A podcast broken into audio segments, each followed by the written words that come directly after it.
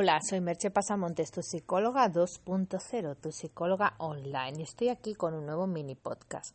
Hoy voy a hablar del pensamiento positivo.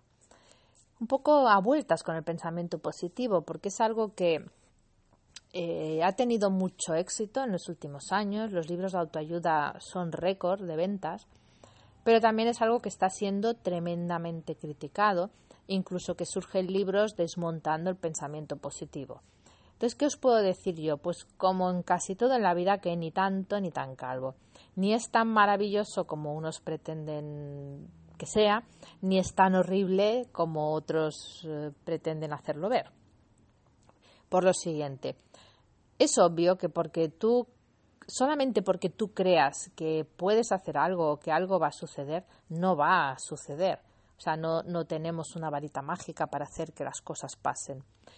Pero también es bastante obvio que para que algo suceda, tienes que querer que suceda.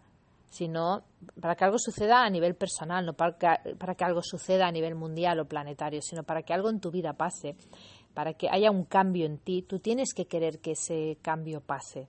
Porque si tú no quieres, mm, contra tu voluntad, posiblemente no va a suceder. Hay condicionantes ambientales, hay condicionantes sociales, políticos, económicos, que van a estar ahí. Y eso no podemos obviarlo, que es uno de los errores del pensamiento positivo.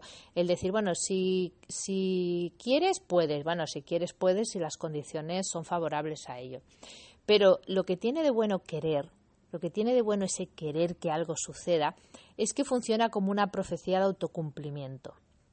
Es decir, cuando yo quiero que algo suceda, empiezo a poner todos mis recursos a trabajar para ello.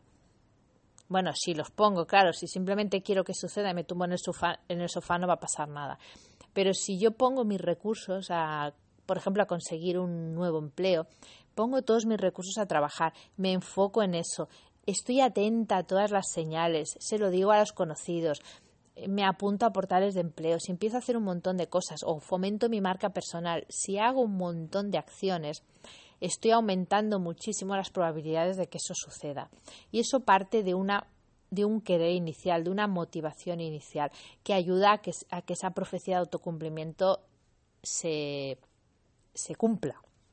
Entonces, seguiré hablando de esto en otros mini podcasts, no me quiero alargar mucho, pero partamos de esa base, que el pensamiento positivo no es magia, pero ayuda. Espero tus comentarios y que me escuches en el próximo mini podcast. Bye bye.